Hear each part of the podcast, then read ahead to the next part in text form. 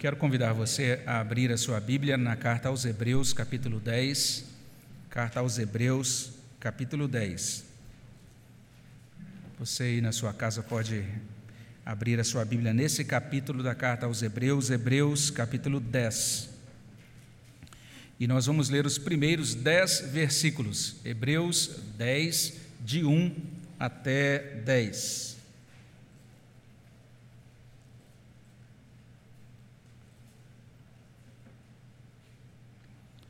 Hebreus capítulo 10, de 1 a 10. Quero convidar para que leiamos juntos. Temos também aí o, o texto projetado. Vamos ler juntos esse trecho da palavra de Deus. Leiamos. Ora, visto que a lei tem sombra dos bens vindouros, não a imagem real das coisas, nunca jamais pode tornar perfeitos os ofertantes com os mesmos sacrifícios que, ano após ano, perpetuamente eles oferecem de outra sorte, não teriam cessado de ser oferecidos, porquanto os que prestam culto, tendo sido purificados uma vez por todas, não mais teriam consciência de pecados. Entretanto, nesses sacrifícios faz-se recordação de pecados todos os anos, porque é impossível que o sangue de touros e de bodes remova pecados. Por isso, ao entrar no mundo, diz: Sacrifício e oferta não quiseste, antes um corpo me formaste. Não te deleitaste com holocaustos e ofertas pelo pecado. Então eu disse: Eis, aqui estou. No rolo do livro está escrito a meu respeito, para fazer, ó Deus, a tua vontade. Depois de dizer, como acima, sacrifícios e ofertas não quiseste, nem holocaustos e oblações pelo pecado, nem com isto te deleitaste, coisas que se oferecem segundo a lei. Então acrescentou: Eis aqui estou para fazer, ó Deus, a tua vontade. Remove o primeiro, para estabelecer o segundo. Nessa vontade é que temos sido santificados, mediante a oferta do corpo de Jesus Cristo, uma vez por todas. Senhor, obrigado, Deus, por esse sacrifício perfeito de Cristo, uma vez por todas, que tornou possível estarmos aqui, tornou possível contarmos esta história, ó Deus, de que Cristo se deu por nós e que estamos contentes no teu amor. Obrigado, a Deus, por essa obra tão perfeita que permite que hoje nós participemos da Santa Ceia, prestemos o louvor devido ao teu nome e nós suplicamos que teu Espírito Santo nos guie, nos ajude a compreender esse texto Aplique, ó Deus, essa palavra no nosso coração, repreenda o inimigo das nossas almas e nos dê a grande bênção, ó Deus, de sermos de fato é, tocados, consolados, santificados, alcançados pelo poder da tua palavra. É o que pedimos no nome de Jesus. Amém, Senhor Deus. Depois de ser vencido pelo pecado, você se sente péssimo. Você renegou o que é certo fez a coisa errada, e daí vem aquele grande vazio, aquele peso na consciência, a percepção de culpa. E se você é religioso, olha só você, depois de errar feio, de repente reunido com outros irmãos, lendo textos sagrados, também cantando louvores, fazendo orações, mas enquanto você vai participando desses rituais, você lá no fundo é, vai sentir aquele desconforto você sabe o que você fez. Então você se penitencia, você se consagra, quem sabe até você chora e você implora a Deus por perdão, e até quem sabe naquele culto ou nessa reunião de adoração você se sente aliviado. Mas o grande problema é que a cerimônia religiosa termina e você não volta apenas para casa, você volta também para a prática do erro que te rebaixa e constrange. Aquela pulsão continua lá. Impureza sexual, idolatria. Aquilo vai fervendo. Você percebe dentro de si fermentando ressentimentos, inimizades. Você percebe aquele movimento dentro da sua alma espumando raiva, violência tristezas, tédio, ansiedade são anestesiados com comida, com bebida ou com outro tipo de substância. Isso é muito estranho, isso é muito assustador, porque você é, é religioso e ao mesmo tempo você não consegue amar as coisas certas na medida certa. Você é religioso, mas você não consegue se alegrar com e pelas coisas certas na medida certa. Você é religioso, mas você não desfruta de paz, vive angustiado, você não consegue ser manso, você é um indivíduo de pavio curto, você não expressa gentileza nem bondade, você não é fiel aos compromissos que assume e não tem domínio próprio. Você é viciado no pecado. Como é que, como é que esse problema pode ser resolvido? Em uma mensagem anterior, eu afirmei que por causa da queda, nós temos que lidar com três dificuldades básicas. A primeira dificuldade, consciência impura. A segunda dificuldade, culpa. A terceira dificuldade, comportamento viciado. Esses três problemas são graves, são frequentes, eles assolam todos nós. E a gente, de repente, abre essa carta aos Hebreus Abre no capítulo 9, versículo 14, e a gente descobre ali, naquele versículo, que o sangue de Cristo purifica nossa consciência de obras mortas.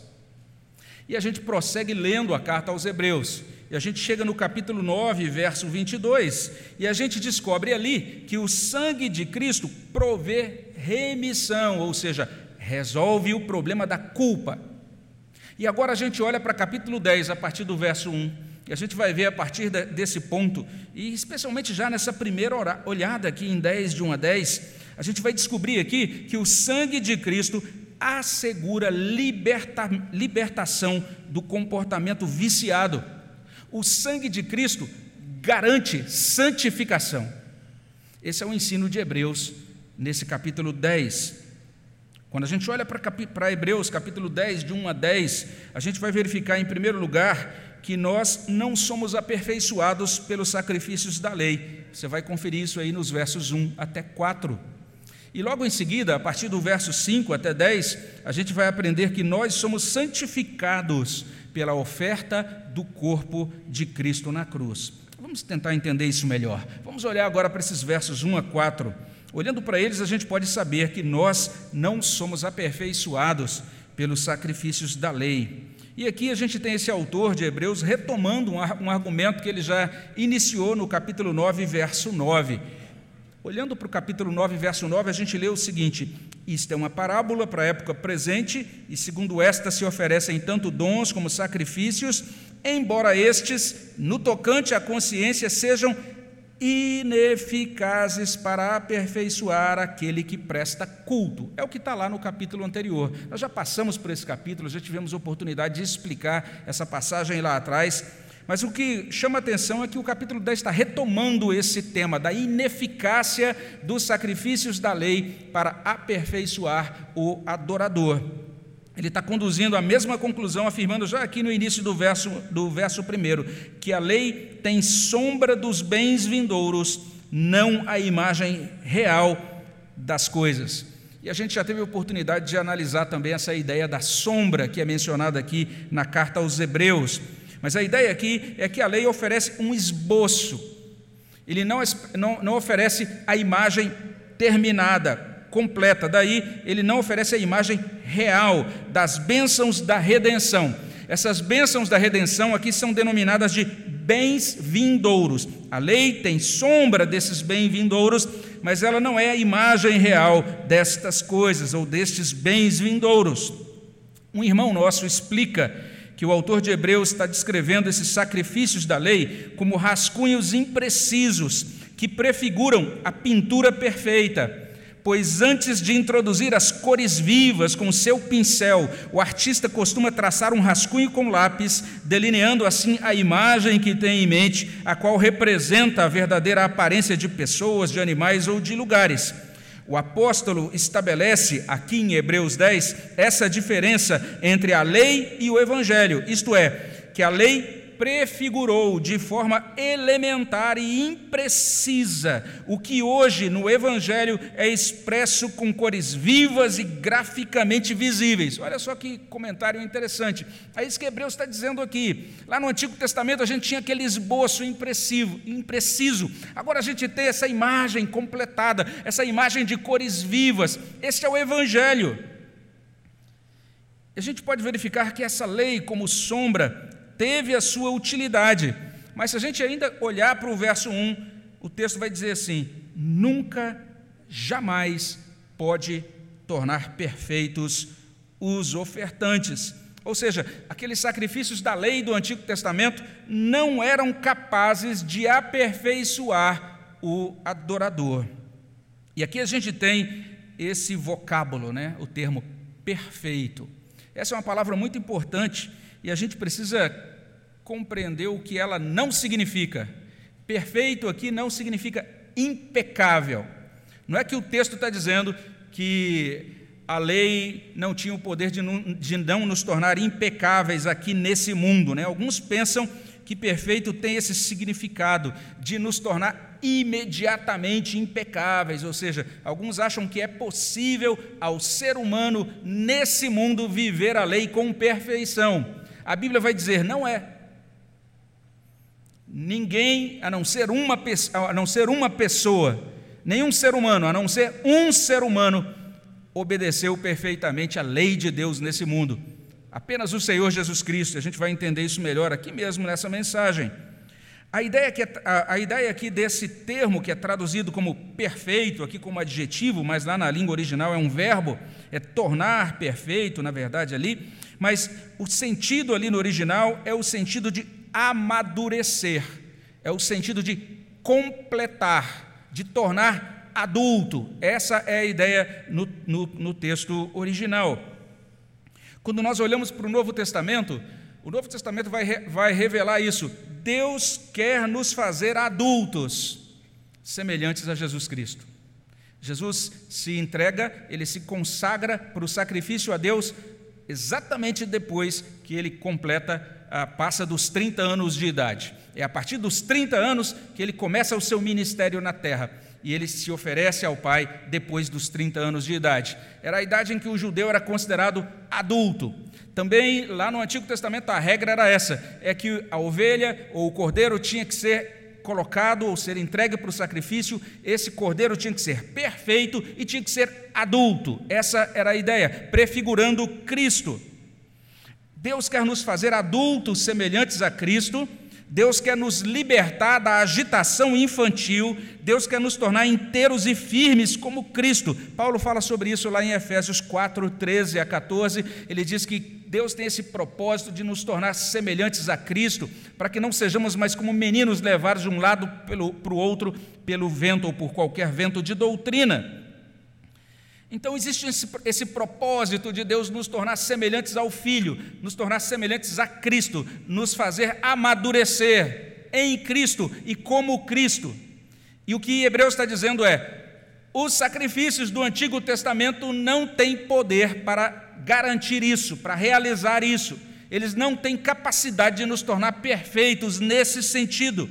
Os sacrifícios da lei não possuem poder para transformar o coração, para mudar e para moldar o nosso caráter. Essa é a tônica de Hebreus nesse capítulo 10. E por essa razão, os sacrifícios da lei exigiam repetição. Como eu mencionei aqui na última semana, era como um remédio frequente que você tem que tomar, tem que sempre repetir aquele remédio, porque o efeito dele vai passando, não tem um efeito vitalício.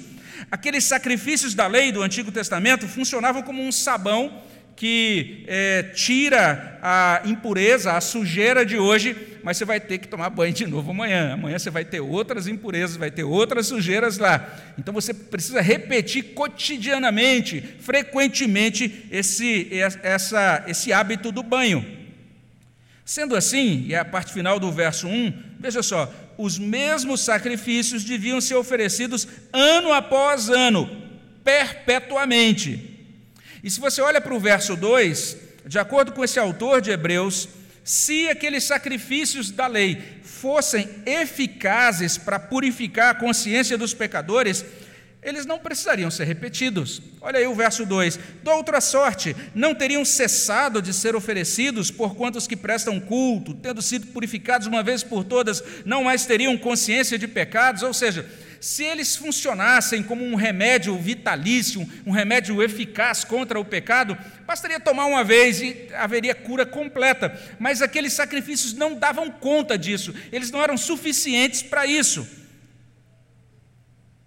O adorador traria sua oferta ao sacerdote, este a ofereceria uma única vez, libertando o crente para sempre da consciência de pecado, mas o que acontecia era o contrário. Olha, olha o verso 3: Entretanto, nesses sacrifícios faz-se recordação de pecados todos os anos. Olha o que Hebreus está dizendo para a gente. O que Hebreus está dizendo é o seguinte: aquela repetição dos sacrifícios da lei era realmente um espetáculo que chamava a atenção.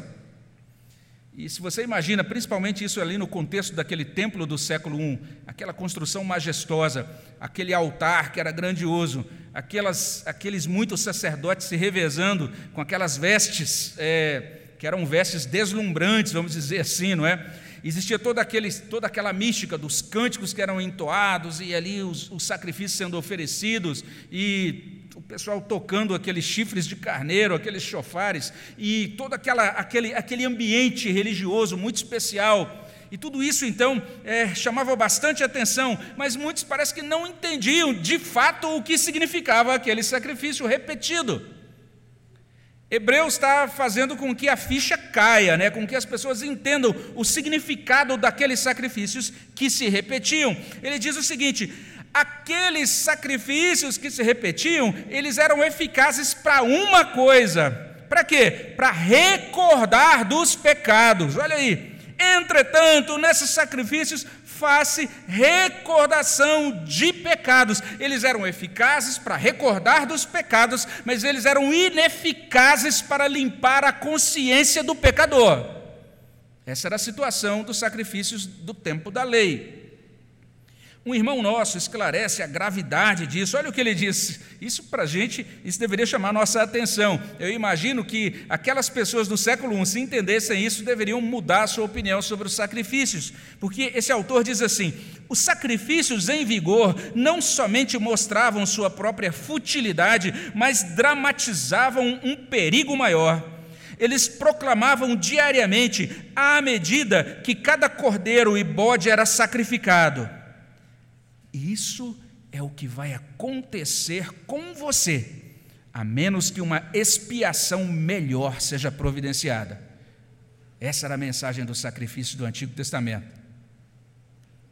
Eles eram a lembrança não somente de pecado e falha, eles eram um apontamento para o julgamento, julgamento que havia de vir se não houvesse uma expiação melhor dos pecados. E o verso 4 explica que isso era assim, porque é impossível que o sangue de touros e de bodes remova pecados. Então, esse é o primeiro ensino que a gente tem diante de nós nessa noite. Nós não somos aperfeiçoados pelos sacrifícios da lei. E daqui a gente pode prosseguir para o segundo ensino, afirmando a partir desse verso 5 que nós somos santificados pela oferta do corpo de Cristo. É isso que vai ensinar Hebreus a partir desse ponto. Olha o que ele vai dizer aqui. Ele começa a falar sobre o corpo de Cristo no verso 5. Ele faz isso de uma maneira totalmente inusitada, a gente vai ver aqui, não é? O que ele vai colocar diante de nós é que aquilo que não podia ser feito, será assegurado pelos sacrifícios do Antigo Testamento, se tornou possível pela encarnação do Senhor Jesus Cristo. Hebreus 10, 5 menciona a encarnação, quando diz assim: que Jesus entrou no mundo. E um autor vai dizer: esse é um modo semítico de dizer quando Cristo nasceu. Diz assim: por isso, ao entrar no mundo, diz. Agora ele está se referindo a Cristo. Cristo entrou no mundo, Cristo nasceu, Cristo se encarnou. Essa é a ideia do texto. E a partir desse ponto, muito surpreendentemente, Hebreus cita uma passagem do Antigo Testamento. Vamos pensar até juntos aqui, né? Imagine se alguém perguntasse para você assim: olha, menciona uma passagem do Antigo Testamento que fala sobre a encarnação de Cristo. Eu creio que provavelmente nenhum de nós ia pensar no Salmo 40. A gente leu aqui o texto do Salmo 40 no início do culto, e agora o autor de Hebreus está citando o Salmo 40, de 6 até 8. Dê uma olhada depois nesse salmo com calma em casa. Você vai olhar e falar: Onde é que está a encarnação de Cristo aqui no Salmo 40? Quando você lê a versão do Antigo Testamento, você não encontra nenhuma menção, nada expresso nesse salmo. Mas o que a gente está vendo aqui é um processo muito belo que a gente encontra nas Escrituras, chamada progressão ou revelação progressiva e orgânica.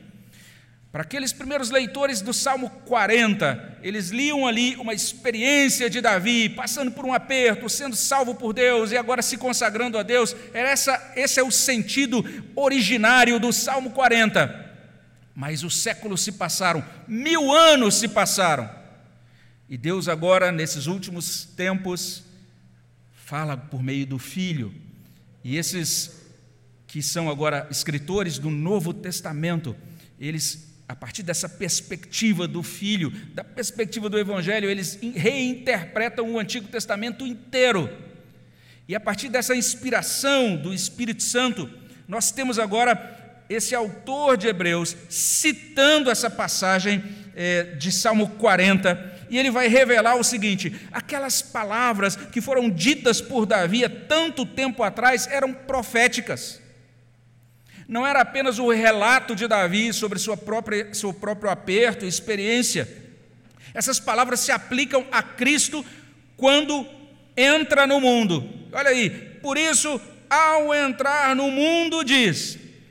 E em Salmo 40, verso 6, se você olhar lá no Salmo mesmo, você vai ver que lá naquele versículo no Antigo Testamento vai constar assim: sacrifícios e ofertas não quiseste abriste os meus ouvidos. É assim que está lá no Antigo Testamento.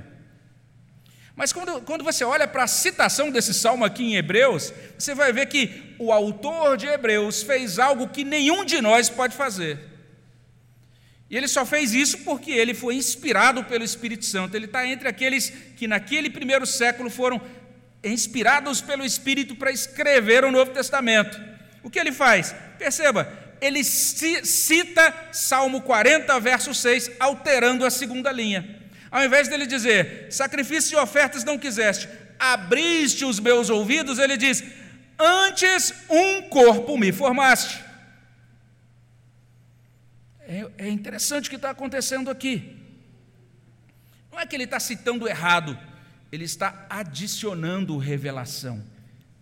Isso se chama progresso da revelação a Bíblia como a revelação como um organismo.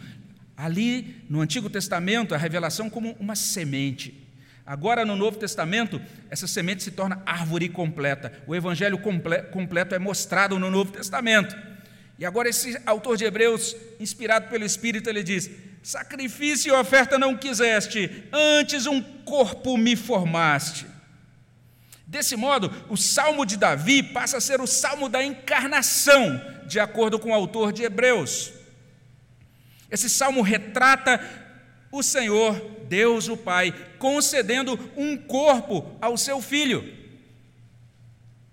E o salmo vai informar que fazer a vontade de Deus é mais importante do que oferecer sacrifícios e ofertas. Isso já estava lá no Salmo do Antigo Testamento. Olha aí a partir do verso 5: Sacrifício e oferta não quiseste, antes um corpo me formaste, não te deleitaste com holocaustos e ofertas pelo pecado. Então disse eu: Eis aqui estou, no rolo do livro está escrito a meu respeito para fazer, ó Deus, a tua vontade. A ideia aqui do texto é a seguinte: que Cristo encarnado, ele podia conferir e constatar que no rolo do livro, ou seja, na lei do Antigo Testamento, estava escrito a respeito dele, de Cristo. E a partir desse ponto, consagrar-se à vontade do Pai. Cristo se submeteu à realização da vontade de Deus, e a gente precisa entender isso. Somente Cristo fez isso. Aquilo que consta no Salmo 40, de 6 a 8, aquele anelo de Davi, de ter no coração a lei do Senhor e fazer a vontade de Deus perfeitamente é, e completamente nesse mundo, Davi não conseguiu praticar isso. Nenhum descendente dele conseguiu praticar isso, a não ser Jesus Cristo.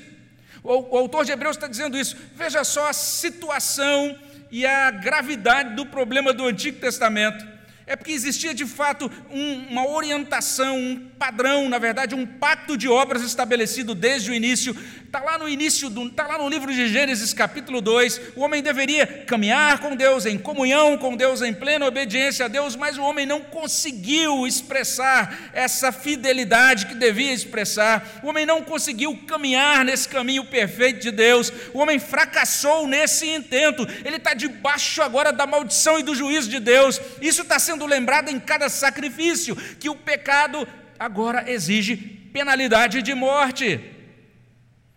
Mas olha só, esse Salmo 40 aponta para Cristo. Cristo veio a esse mundo, ele se encarnou, se tornou um ser humano pleno, completo para a nossa redenção. E ele olhou no rolo do, do, livro e pôde afirmar: essa lei do Antigo Testamento, tudo que está no Antigo Testamento, diz respeito à minha pessoa. E Cristo se consagrou ao Pai e foi perfeitamente, ele se agradou de fazer a vontade do Pai nesse mundo. Hebreus está chamando a atenção para esse fato. Salmos 47 se realiza única e exclusivamente na pessoa e ministério de Jesus Cristo. E a partir do verso 8, Hebreus desenvolve magistralmente a sua argumentação, e ele primeiro cita novamente Salmos 46 a 8, verso, nos versos 8 e 9 aqui desse capítulo 10, ele diz: Depois de dizer como acima, e ele repete, sacrifícios e ofertas não quiseste, nem holocaustos e oblações pelo pecado, nem com isto te deleitaste. Aí ele agora adiciona coisas que se oferecem segundo a lei então acrescentou: Eis aqui estou para fazer, ó Deus, a tua vontade. E em seguida, olha o que o autor de Hebreus faz: ele propõe, remove o primeiro para estabelecer o segundo. Olha que coisa interessante ele está dizendo para a gente. Não sei se você entendeu a argumentação, você entendeu? Olha que coisa interessante. Ele está dizendo o seguinte: que o ato de Cristo de se oferecer para fazer a vontade do Pai, substituiu os sacrifícios e as ofertas da lei. Olha o que ele está dizendo para a gente.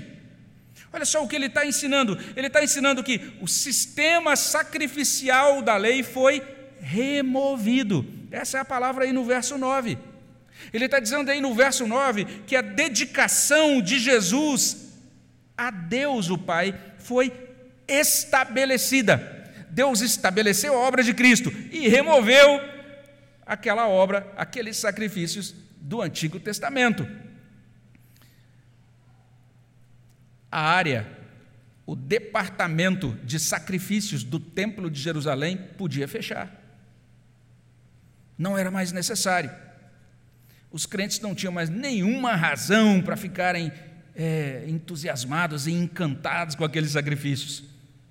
Os crentes deveriam ficar entusiasmados e encantados é com Cristo, com o sacrifício perfeito de Cristo, com a obediência perfeita de Cristo.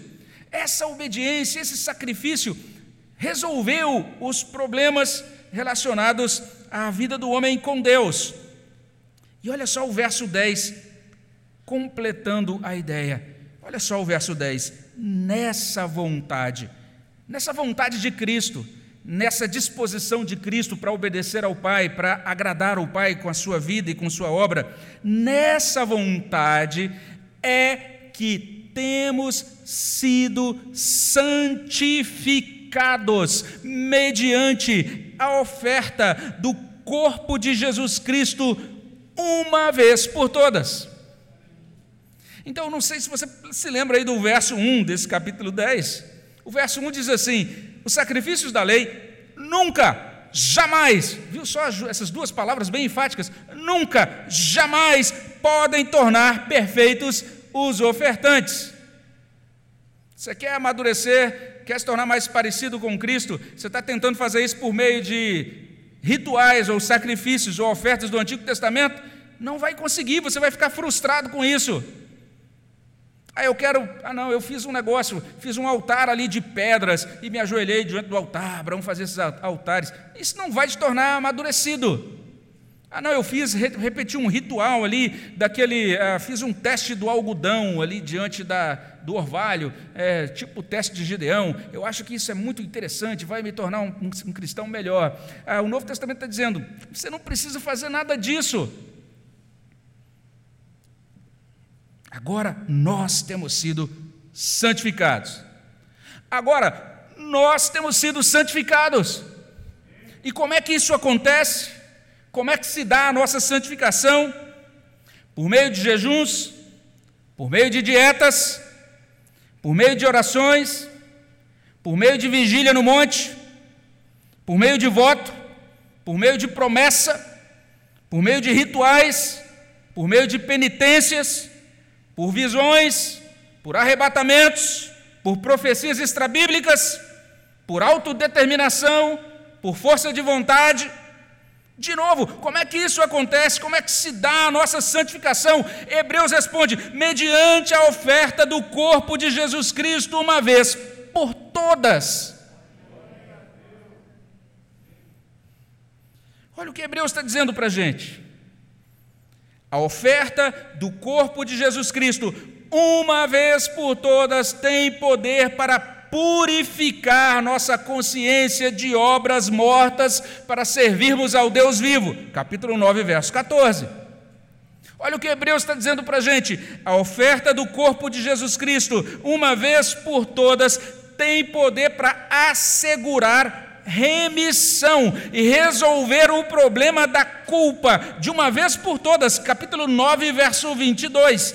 A oferta do corpo de Jesus tem esse poder para nos santificar. Capítulo 10, versículo 10. Que maravilhoso poder, que suficiente poder, esse poder do sacrifício de Cristo, esse poder do sangue de Cristo esse poder da redenção de Cristo, poder purificador, poder remidor, poder santificador. E esse então é o último ensino. Nós somos santificados pelo quê? Pela oferta do corpo de Cristo. E havendo confirmado isso, a gente já pode começar a concluir, primeiro recapitulando, como a gente sempre faz, que Hebreus 10, 1 a 10 está ensinando que nós não somos aperfeiçoados pelos sacrifícios da lei. Nós somos santificados pela oferta do corpo de Cristo. E se a gente para para organizar a doutrina, né, olhando desde o início do ensino dessa carta aos Hebreus, desde o primeiro capítulo até aquilo que a gente tem até agora, até 10, 10, é possível a gente propor um conceito a gente podia chamar assim de conceito bíblico, né? ou quem sabe o conceito do autor de Hebreus de salvação. O que seria salvação de acordo com essa carta aos Hebreus, quando a gente olha até esse ponto? Então, salvação, para esse autor de Hebreus, é a comunhão com Deus Pai, mediante Deus Filho, na dependência e no poder de Deus Espírito Santo. Isso é salvação. Comunhão, comunhão com quem? Com Deus o Pai, mediante o Filho, na dependência e no poder do Espírito. E o ponto aqui não é se você entende isso. O ponto aqui não é nem se você crê nisso, né? se você vai dizer que crê. Mas o ponto aqui é: você experimenta isso. Você tem uma experiência na sua vida real do que seja isso. Comunhão com Deus o Pai mediante Cristo, no poder do Espírito Santo. Você sabe o que é isso na sua prática, na sua vida diária, pessoal? Essa é a grande questão. Cada vez mais pessoas se dizem evangélicas. Cada vez mais pessoas são, inclusive, atraídas para essa dita fé reformada. Cada vez mais pessoas se tornam membros da Igreja Presbiteriana do Brasil. Cada vez mais evangélicos é, têm um monte de informação doutrinária, bíblica, teológica por meio da internet. Cada vez mais evangélicos participam de eventos, cada vez mais crentes se matriculam em cursos teológicos, cada vez mais as pessoas que estão dentro das igrejas leem livros. Apesar disso, nós somos uma geração cansada. Nós somos uma, uma geração exaurida, exausta, desanimada até. Parece que se não tiver um, uma coisa tipo é, injeção na veia direto, a gente não consegue se animar. E algumas igrejas, inclusive, pautam seus ministérios por isso. Cada domingo, uma injeção na veia de uma coisa emocionalista diferente para fazer ver se o povo continua animado. Mas quando a gente para para pensar, a gente olha para a nossa vida e muitas vezes a gente percebe que a gente não está muito bem. A gente tem todas essas declarações do Evangelho, mas a gente parece que não vê essas coisas funcionando na nossa vida prática, na nossa vida pessoal. A gente parece que não vê isso funcionando na nossa família, a gente não vê isso às vezes funcionando é, dentro da igreja de Cristo dessa geração. Pior, a gente tem que ser honesto, às vezes vai olhar para o nosso próprio coração e vai perceber isso. Hebreus está nos ajudando a compreender. Hebreus está, de certa maneira, batendo na mesma tecla do apóstolo Paulo quando escreve aos Romanos ali no iníciozinho, na primeira carta. Ele vai nos mostrar que a gente precisa ter comunhão com Deus Pai, mediante Deus Filho, na dependência e poder de Deus, o Espírito Santo. Ele vai nos ajudar a compreender que o cristianismo não é apenas uma ideia, ele também é ideia. O cristianismo não é apenas proposição teológica ou doutrinária, ele também é proposição teológica ou doutrinária. O cristianismo não é apenas instituição eclesiástica, ele também é uma instituição, também uma igreja, é uma corporação de crentes. Acima de tudo, o cristianismo é uma vida com Deus, uma vida provida, suprida pelo poder da graça de Deus. O apóstolo Paulo vai dizer isso: o Evangelho é o poder de Deus para a salvação. Então, quando nós lidamos com muitos dos nossos dramas, das nossas carências, a gente precisa perceber que o que a gente precisa, a nossa necessidade, a nossa carência mais fundamental é experimentar o poder do sangue de Cristo na nossa vida, o poder da morte e da ressurreição de Cristo na nossa vida prática. A gente precisa conhecer esse poder, a gente precisa ser purificado, a gente precisa ser remido, a gente precisa ser santificado. E isso às vezes vai exigir de nós descartar algumas coisas, abandonar algumas coisas. Olha o autor de Hebreus falando para os seus primeiros leitores. Ele diz: vocês não estão querendo abandonar os rituais do judaísmo, eles devem ser deixados para trás a gente também precisa olhar algumas coisas na nossa vida que a gente precisa largar. Assim como acolher o cristianismo implica largar o judaísmo, abraçar a fé cristã requer renúncia de outras coisas, de outras crenças, de ídolos. O judaísmo ficou para trás, aquelas religiões que enfatizam a salvação baseada em boas obras, os sistemas, as estruturas teóricas, os ministérios centrados em realização humana, tudo isso tem que ser deixado para trás. Deus está nos convidando na carta aos Hebreus, vamos deixar tudo para seguir Cristo.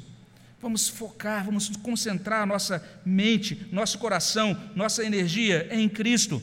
Vamos sair daqui falando a outras pessoas aquilo que consta lá na letra do hino 386. Direi ao mundo que sou crente, não me envergonho de o dizer. Direi ao mundo que sou crente e que por Cristo vou viver. Direi ao mundo que Ele salva e nesta vida o seguirei. E eu bem sei que, crendo nele, terás as bênçãos que eu encontrei. Direi ao mundo que Ele ama, que Cristo dá perdão e paz. A minha vida eu lhe entrego. Jesus, meu guia, satisfaz. Nós precisamos fazer destas palavras as nossas palavras.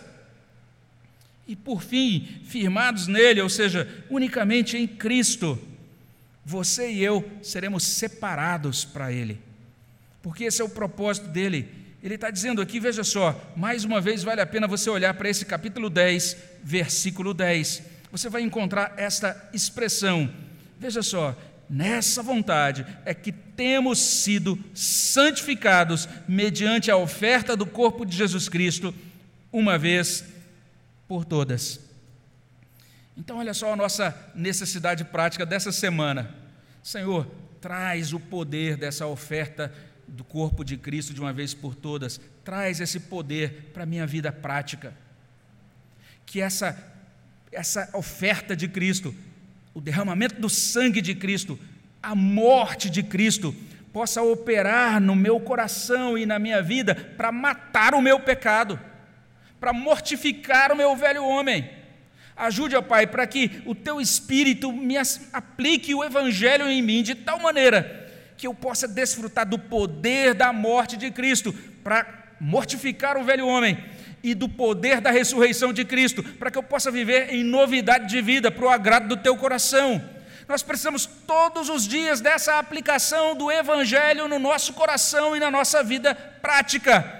Sabe aquele pecado resiliente que você diz que é impossível abandonar? Comece a colocar esse pecado diante de Deus dessa maneira. Senhor, aplica o poder da morte de Cristo nesse pecado. Aplica o poder da ressurreição do Senhor na minha vida para que eu viva, tenha uma caminhada diferente a partir desse momento. Uma caminhada confiada, de, é, simplesmente definida, baseada, alicerçada unicamente nesse oferecimento do corpo de Cristo como oferta perfeita diante do Senhor. A base para a santificação será a vontade de Deus em Cristo, obediente até a morte de, a morte de cruz. O poder para a santificação será a oferta do corpo de Jesus Cristo, uma vez por todas. O poder da morte de Cristo aplicado pelo Espírito Santo sobre o nosso pecado. Vamos, vamos pedir isso nessa noite. Vamos pedir que Deus nos santifique no Filho, e conforme o Filho, e que Jesus, o nosso muito grande e querido sacerdote celestial, abençoe a nossa caminhada com Ele. Ele que, que é essa oferta perfeita, Ele que é esse redentor eficaz. E se fizermos isso, a gente vai poder cantar como o poeta que disse o seguinte: Lavaste o meu coração com o teu sangue precioso, atraíste a minha alma com teus laços de amor quebraste as maldições, saraste os meus sentimentos, deste-me liberdade para te adorar. E assim, libertos por Ele, nós vamos poder cantar louvores e vamos poder participar da mesa dele nesta noite. Amém, meus irmãos? Vamos orar ao nosso Deus. Senhor, abençoa os nossos corações, aplica a tua palavra nas nossas vidas, é o que pedimos no nome de Jesus. Amém, Senhor Deus. Nós teremos mais um